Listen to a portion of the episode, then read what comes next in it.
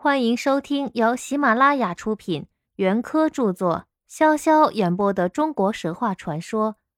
今天我将为大家演播中国神话传说正文的第六十章《弟子的隐忧》。皇帝战胜了蚩尤，把那万恶元首的首级砍了下来，还觉得不能甘心。他还把那些跟着蚩尤造反作乱的苗民通通杀掉，来宣泄他心中的愤恨。可是人民终究是杀不完的，正像古诗人所描写的原野上枯黄的秋草一样，说是不要看它们枯黄，就连野草都烧它们不尽呢。只要遇着春风吹来，转眼间又是一片新绿。人们要求生存的意志就有这样的坚韧。所以后来代替皇帝做了中央天地的颛顼，看见南方苗民的声势渐渐又浩大起来，害怕影响到上帝宝座的安稳，索性派了大神众和大神离去把天地的通路阻断，自以为可以高枕无忧了。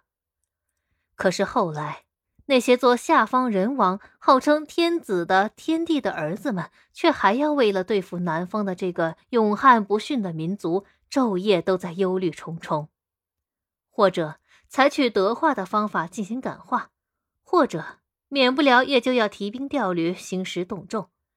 人国的安危往往直接影响到神国的安危，在那紧要的关头，天帝还是不得不亲自出面，调遣天兵天将去和南方的苗民周旋。